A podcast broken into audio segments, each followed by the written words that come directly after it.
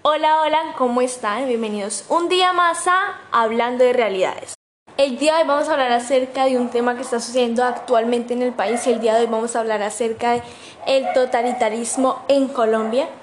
Como todos sabemos, el totalitarismo surge a mediados del siglo XIX, siglo XX. Este tiene como principal objetivo suprimir y discriminar. En este el poder se concentra solo en una sola persona y la libertad se encuentra limitada. Por lo que podemos ver que aquí solo hay un partido y el poder no posee ninguna división. Este partido es dirigido solo por una persona, la cual impone un pensamiento a las demás y solo este pensamiento es considerado correcto. Y ustedes se preguntarán, ¿pero en qué parte se puede ver el totalitarismo en Colombia? Pues un claro ejemplo de esto es el actual presidente Iván Duque, quien es representante del partido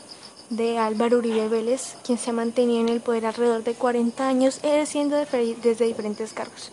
Uribe ha utilizado su influencia a través de diferentes personas para mantenerse en el poder como lo hace actualmente lo que nos lleva a que el país siempre ha sido regido con un mismo ideal y con unas mismas formas de gobierno impuestos por este político. Además, un gran punto de apoyo para este político y su gobierno ha sido que los medios de comunicación están dirigidos y manipulados por diferentes políticos que se encuentran acorde a su posición, por lo que los medios de comunicación se han convertido en amarillistas y morbosos, generando que la población no pueda llegar a confiar realmente en la información que están brindando, pues tienden a ser manipulables. Esto genera cierto desconcierto a la población porque no se puede realmente confiar en los medios de comunicación, cuyo principal objetivo debería ser informar a la población, lo que nos lleva a un punto de totalitarismo en donde se habla la manipulación de pensamiento, porque los medios de comunicación que deberían estar encargados de informar de manera neutra e imparcial a los ciudadanos están siendo dirigidos por este partido. Otro caso que podemos evidenciar es que la censura que está viviendo el país actualmente, pues el país entró en diferentes manifestaciones y protestas en diferentes lugares del país porque no se encontraban de acuerdo con la reforma tributaria que iba a sacar el presidente Iván Duque, por lo que salieron a las calles a protestar y marchar. Pero los medios de comunicación y redes sociales se han visto bloqueadas y censuradas por el gobierno que busca que la gente crea que las marchas están acabando y la situación está siendo totalmente controlada cuando realmente las cosas no son así. En ese mismo caso podemos encontrar censura por parte de la fuerza pública que está atentando contra los protestantes y ciudadanos. Esta medida se ha tomado por parte del gobierno de enviar la fuerza pública a censurar a los ciudadanos que estaban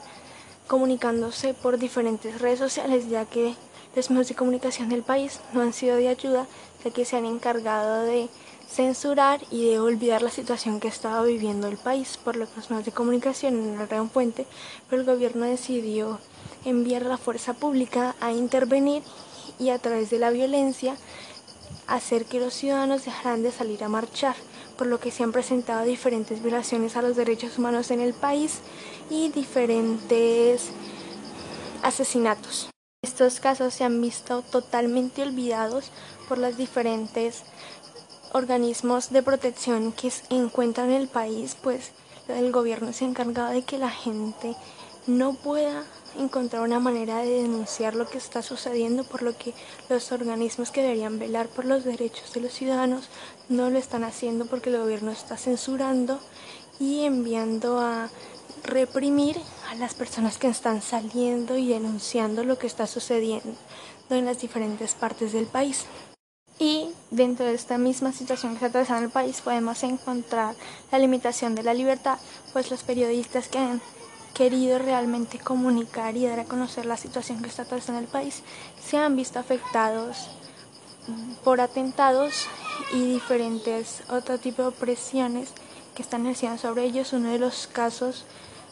sucedió hace poco, que es el de William Gutiérrez, el dueño de la emisora de Alfa Stereo, quien es conocido por comunicar y hablar sobre la realidad que está viviendo el país de manera verídica, dando a conocer su opinión. Y hace poco fue atentado en la ciudad de Neiva, en donde fue amenazado con un arma de fuego por las disposiciones que presentaba en su emisora, lo que puede decir que las personas realmente no pueden hablar en Colombia sobre lo que está sucediendo, no pueden dar su opinión, no pueden informar el pueblo que está pasando porque entonces se ven afectados con su vida.